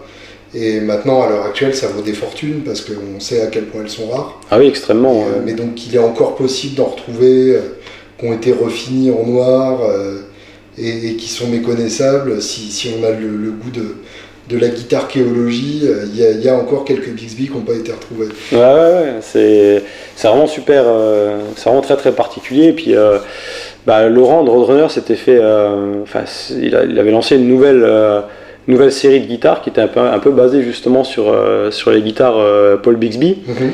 Et euh, bah, pour ça, il avait besoin de, il avait besoin de micros euh, adaptés à ces guitares-là. Bien Et sûr. donc, il a fait un partenariat avec Benedetti qui, euh, qui lui a donc fabriqué toute une série de, euh, de, de micros. Enfin, ils ont travaillé pendant deux ans, je crois, pour développer ces micros-là. Mm. Parce qu'il fallait d'abord en trouver un pour Ouais. voir comment c'était Bah foutu, tu vois. Et donc, on va avoir trouvé un micro Bixby alors qu'il y a peut-être euh, une cinquantaine de guitares qui ont été produites. Et ils ont réussi à en trouver un. Donc, Laurent a, trouvé un micro Bixby euh, d'origine. Et euh, ils se sont basés là-dessus en faisant deux, trois petites euh, adaptations. Et ils ont produit donc une, euh, une, série, de, une série de micros. Et j'ai direct flashé dessus juste pour le côté esthétique, tu vois, le truc Ouais. complètement con, Dérais- irraisonnable. déraisonnable, ouais, déraisonnable. Et, et, euh, et donc euh, je lui ai pris un jeu de, de micro. Puis ensuite, il fallait trouver une guitare euh, pour mettre autour. Génial. Et donc j'ai fait cette C'est guitare. c'est peu- marrant que tout en étant luthier, tu arrives quand même à, à partir de, dans, dans cet ordre illogique. Parce que c'est plus un réflexe de guitariste en général. De Ouais. se dire, euh, ah tiens, j'adore le Goldfoil, euh, ce serait quoi la guitare sur laquelle ça irait bien quoi. Ouais, bah parfois ça part de, ça part de peu de choses. hein. Il y a juste un truc qui te, qui te fait triper. Laurent, il m'a sorti ses micros, là, ils avaient une gueule, une gueule d'enfer. En plus, j'ai pris un, un, un modèle, tu vois, avec euh, un peu à, un peu comme les micros type Elvis, tu vois. Le, le SH55 Shure, ouais, Ouais, voilà. avec les stries dans le, Exact. dans le métal, ouais. Et donc, euh, je trouvais que c'était une super idée d'avoir fait ce, ce design-là. Et euh, donc, il, il fallait concevoir la guitare qui, qui allait autour, tu vois. Donc, euh, je me suis dit, bon, un truc un peu, euh, un peu façon Gretsch, avec les tonalités orange, tu vois, que, Mhm. que, tu, retrouvais, que tu retrouvais souvent. L'esprit rockabilly, évidemment, un Bixby. Enfin voilà, tous ce, ces, ces petits détails-là qui, qui finalement collaient vachement bien sur la, sur la guitare. Et, euh, et puis elle a rapidement trouvé preneur, mine de rien. Et t'as quand même gardé des bois massifs, Ouais, c'était que des bois massifs, ouais. même pour faire de, de la Gretsch. Ouais. Ouais. Bah, le problème en fait, c'est que euh, moi j'aimerais bien essayer de faire des guitares, euh, tu vois, typées un peu, euh, par exemple comme une 335, Ouais, ou comme, enfin toutes ces guitares qui sont en, en bois, en lamellé, quoi, en fait. Hein. Je sais pas si on peut dire lamellé, enfin, c'est une sorte de contreplaqué, en fait. Mhm. Et euh, le problème, c'est que pour presser ça ensemble, il faut avoir des presses qui sont extrêmement performantes. Il faut avoir des moules qui soient vraiment super bien faits. D'accord. Et donc, euh, c'est un challenge technique. Enfin, moi, j'ai pas le matos pour faire ce genre de En truc. fait, quoi. c'est un type de fabrication qui ne, qui n'est viable qu'à grande échelle, c'est ça? Ouais, c'est ça, ouais. Ça Ouais. coûterait très cher de développer un, un moule où il faudrait faire ça avec des dispositifs de presse euh, sous vide, tu vois. Mhm. Ce qu'ils n'avaient pas à l'époque, hein, mais euh, maintenant, euh, maintenant on pourrait le faire parce que ça s'est démocratisé, euh, ça s'est pas mal démocratisé. Euh, mais, euh, mais ouais, c'est encore un peu trop, euh, c'est un peu trop complexe et pour l'instant, j'ai pas eu le courage de me lancer là-dedans encore. Tu dirais que c'est quel pourcentage à peu près de grattes qui sont faites euh, suite à une commande et qui sont faites pour ton stock ou pour des salons? Alors ça, ça varie en fonction des, en fonction des périodes de l'année, mais je pense que je fabrique quand même, je dirais 80%, ouais, 70-80% de guitares euh, sur commande.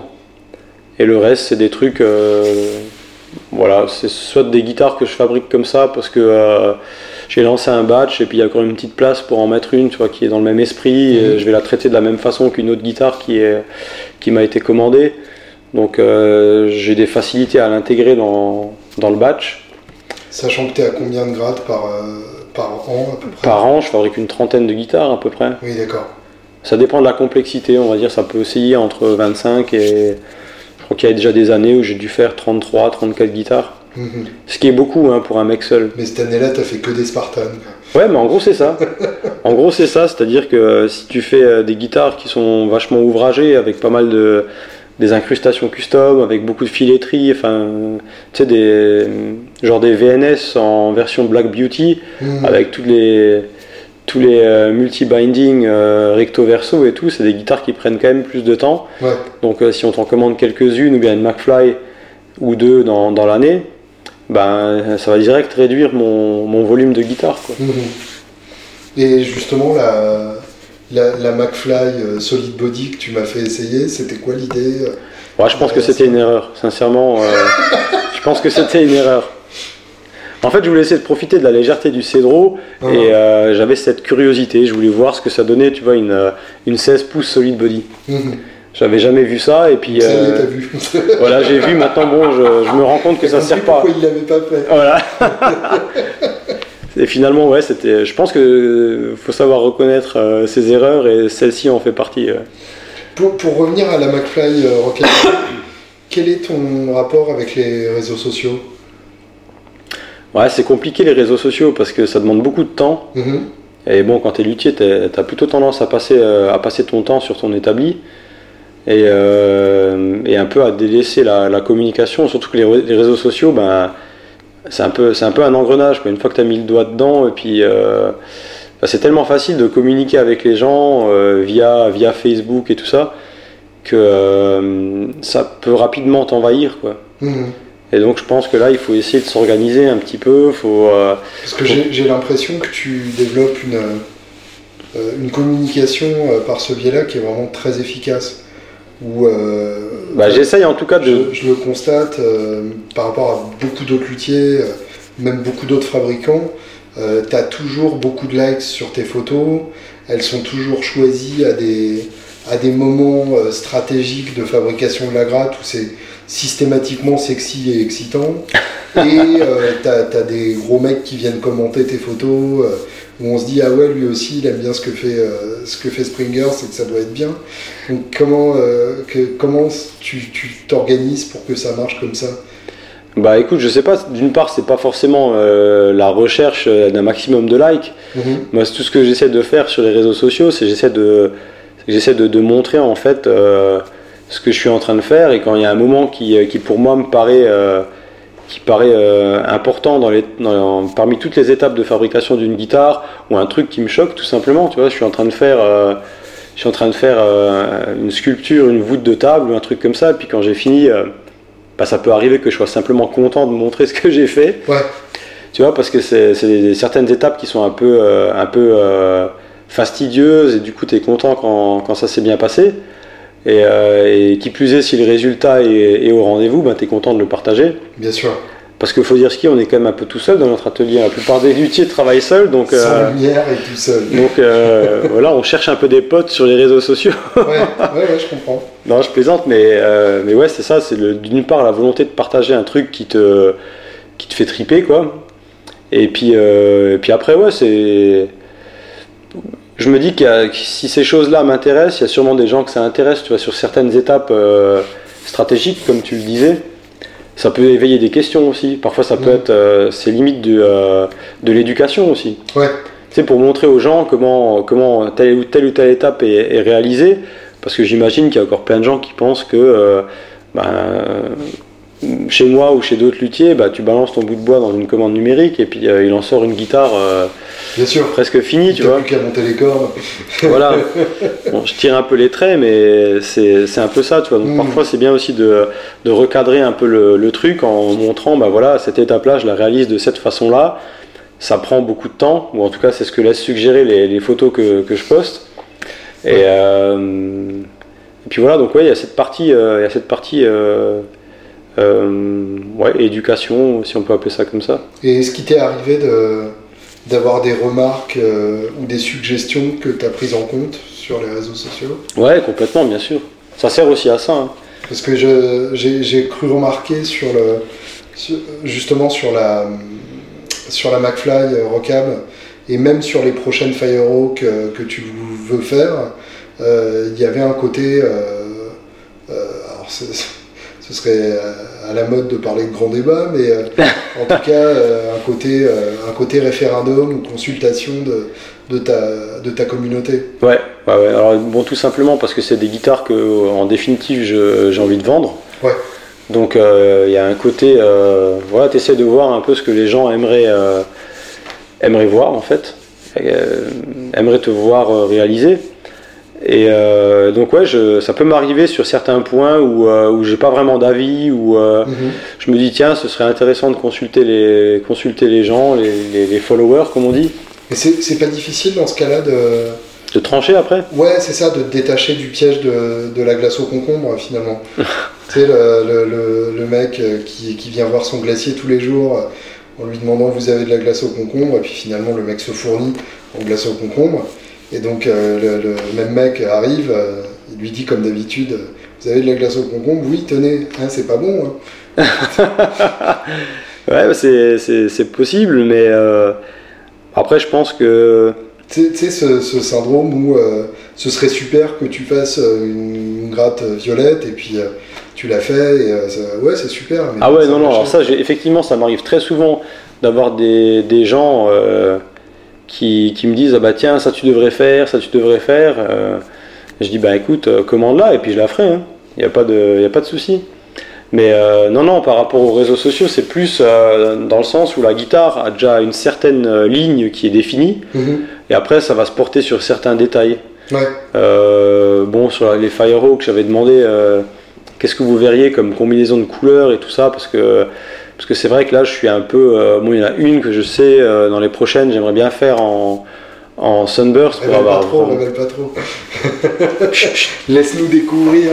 Bon, bah, je vous dirai pas les deux autres alors. Voilà. Et euh, non, voilà, donc c'est par rapport à des combinaisons de couleurs, je sais où je veux aller, mais euh, Mm. c'est sur des petits détails comme ça. Sur la McFly Rockabilly, c'était c'était vraiment une histoire de, de couleurs de pickguard, si je me souviens bien. Et c'est là que- qu'il faut écouter euh, les gens plus expérimentés que toi, tu vois, parce que moi j'avais pas pensé au pickguard perloïde, Mm. et c'est euh, Claudio Pagelli qui m'a dit euh, là-dessus je verrais bien un perloïde. D'accord. ouais. Donc là tu dis euh, ok, euh, et tu mets du perloïde quoi. parce que c'est Claudio qui l'a dit. c'est ça. Ouais, ouais, je vois. Quand- tant qu'on en est à, à parler des, des sujets vaseux comme les internets, cette, euh, cette controverse de ta forme avec Cort, euh, t'as as suivi ça de près ou qu'est-ce que ça t'inspire Ah, c'était avec euh, Stag. Avec Stag, pardon. Ouais. Et alors euh, Moi je m'en fous. Ouais. Ouais, je m'en fous complètement parce que. euh, est-ce que tu as vu le truc immédiatement quand, quand tu as vu la pub pour la, pour la gratte en question? Non, non, bah moi déjà je trouve que hormis effectivement ce petit épaulement qui, euh, encore une fois, hein, je l'ai entre guillemets piqué à Fred Copo, donc c'est pas un Mm. truc propriétaire, hein, c'est un truc. euh, euh, voilà, il y a différentes façons de, de réaliser ce type de, ce type de courbe. Après, voilà, Stag, je sais, je sais pas s'ils me connaissent.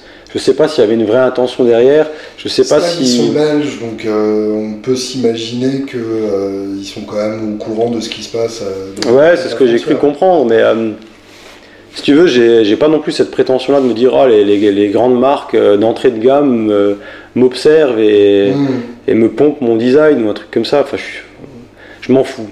Je m'en fous parce que c'est pas une. Ce qui est sûr, c'est que ça ne prendra pas de vente. Non, voilà, ça me prendra pas de vente, donc à partir de là, euh, à partir de là, voilà, c'est pas, c'est pas dramatique. Et puis bon, ça a fait un peu parler les gens, et puis, euh, puis voilà, tant mieux hein, si ça, si ça peut éveiller des, euh, des débats. Et puis bah, finalement, ça a fait parler de, ça fait parler de ma forme, tu vois. Donc, donc bon, non, j'ai pas vraiment d'avis sur la, sur la question. Hmm. Je laisse pisser, quoi. Ouais. Bah, oui, c'est la meilleure chose à faire, je pense. Que tu puisses faire, de toute façon, si je rentrais dans un débat euh, interminable, euh, ça se terminerait comment? L'issue serait la même. Finalement, je devrais ravaler ma fierté parce que j'ai pas les moyens de me payer euh, des avocats pour attaquer mm. Stag ou pour prouver qu'effectivement ils ont piqué quelque chose. Donc voilà, je préfère voir ça de manière très cool et laisser pisser le machin. Je me concentre sur mon travail au lieu de me de, de rentrer dans un, dans un débat qui n'en finirait pas et puis puis voilà, quoi, ça en reste là. Et t'as pas eu de proposition de, licencier ta forme euh, pour une marque qui produirait en grand, à grande échelle? Non, non, j'ai jamais eu cette, euh, cette proposition-là. Le truc que j'ai fait, par contre, c'est que je l'ai quand même déposé. Ouais. Je l'ai déposé, j'ai fait un truc qu'on appelle l'enveloppe solo, hmm. sur conseil d'un client qui est qui m'a bien. Euh, non, il n'est pas juriste, mais c'est un mec qui a. Il se reconnaîtra d'ailleurs. et il a été confronté au problème dans un domaine qui était complètement différent. D'accord. Et il m'a dit, bah, si j'étais toi, euh, c'est un truc, ça coûte que dalle, quoi. Je crois que ça coûte 150 balles, tu vois. Mhm. Et ça te permet euh, de, prouver au moins une antériorité. Donc tu déposes tout un tas de photos, euh, recto, verso. Ouais, c'est pas un dépôt au sens. Non, c'est pas une licence ou un patent ou un truc comme ça, quoi. Parce que ça, évidemment une licence ou un brevet à l'international, il me semble que c'est même un paiement annuel. Oui, bien sûr. Et euh, c'est un truc qui coûte les yeux de la tête, donc euh, aucun luthier ne peut se permettre, euh, peut se permettre ça. Évidemment. Donc à défaut de mieux, j'ai fait, j'ai fait ce truc-là, un dépôt de, d'enveloppe solo à, l'INPI. Mhm. Et puis, puis voilà, quoi, c'est, mieux que rien. Quoi. tu, tu, as fait pour l'instant donc le, le plus éloigné que tu aies fait de, la solid body, c'est la, la, McFly. Hmm. Euh, pourquoi euh, ne, pas être attaqué à l'acoustique ou, à l'arctop euh, traditionnel?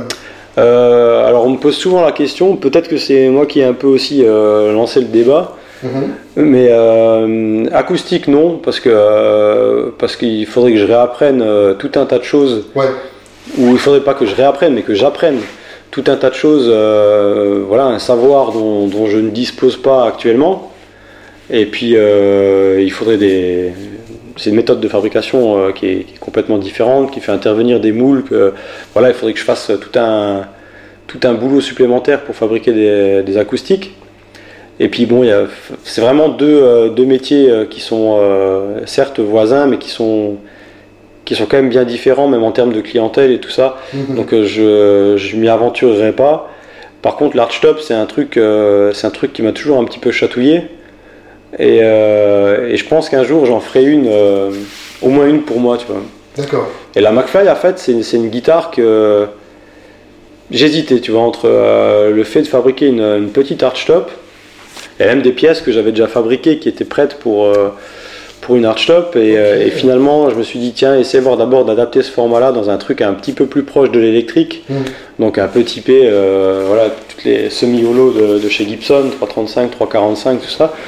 Et, euh, et donc l'archtop c'est pas pour tout de suite mais c'est un truc que je garde toujours dans, dans un coin de ma tête quoi. Ça mûrit tout doucement quelle inspiration du coup L5 Super 400 non en fait l'inspiration ce serait même plus du côté du violon. Ah d'accord. Ouais parce que c'est vraiment la. Ce qui me fait triper dans l'archtop, c'est la, la, noblesse en fait du, du résultat final, tu vois. Donc carrément l'école italienne. Euh. Ouais, alors en France, il y a un mec qui fait des archtops que je trouve, euh, que je trouve euh, super. Bon, il y en a beaucoup hein, qui, qui, font des archtops super, mais dans, cette, dans ce côté approche super classique et, et très, ouais, très proche finalement du, du Quatuor, c'est Gérard de Furne. Hmm. Et De Furn, il fait des archtops euh, magnifiques avec des. Ouais, il y a certains éléments, tu vois, les petits débords euh, sur le côté de la caisse qui sont un peu repris du violon. Il y a toutes ces petites finesses-là qui, euh, qui sont. tu vois, on est loin des, des archtops super chargés en décoration. Et euh, malgré tout, je trouve ça très très classe. Ouais. Donc ce serait plus dans cet esprit-là, pour l'instant. Après, euh, voilà, je, je peux encore changer, je me réserve, euh, je me réserve le, la possibilité de, de partir sur un truc complètement différent, mais euh, ouais, ça, ça me plairait bien, ça. Pour finir, euh, la question à la con que je pose à, à tous les luthiers que, que j'interviewe, J'attends avec impatience. bien sûr, euh, si tu devais fabriquer une guitare pour n'importe quel artiste, mort ou vivant, qui serait l'artiste et à quoi ressemblerait la guitare? Qui serait l'artiste À quoi ça ressemblerait? Alors là, c'est une bonne question. Euh,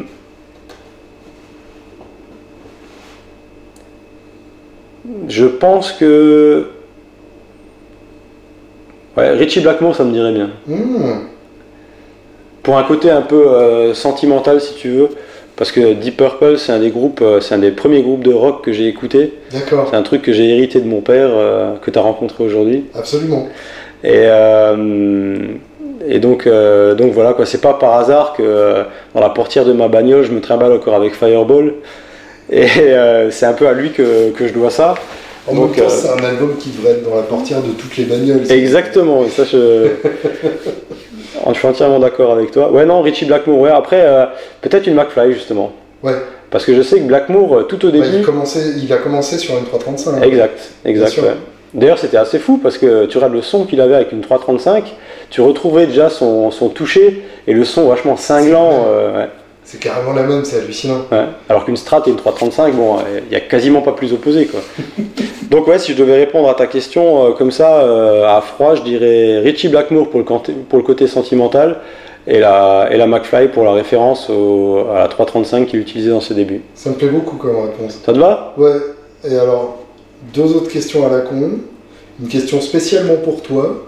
Ton Ouais. album préféré de Dream Theater Euh, mon album préféré de Dream Theater, je pense que ce serait The Change of Seasons. Hmm. Il n'y a qu'une chanson dessus, mais bon, c'est Ouais, ce qu'on ouais, aime aussi. Je, je crois que c'est le mien aussi. Et euh, les trois albums sans lesquels la vie n'aurait pas de sens. Euh, Machine Head de Deep Purple. Euh, ah, ça, c'est c'est une bonne, une bonne question. Ah, je sais pas. Je sais pas. Peut-être le Led Zepp 4. Ouais.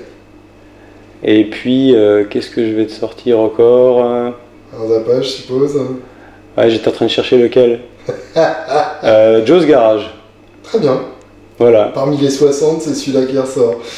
Ouais, bah, c'est pareil aussi, c'est pour le côté un peu sentimental. J'ai un, j'ai un Mhm. rapport un peu particulier avec cet album-là parce que c'est le, le premier que mon père a réussi à me faire ingurgiter de, de Zappa. Tu vois je pense que je lui ai envoyé chier une paire de fois au début.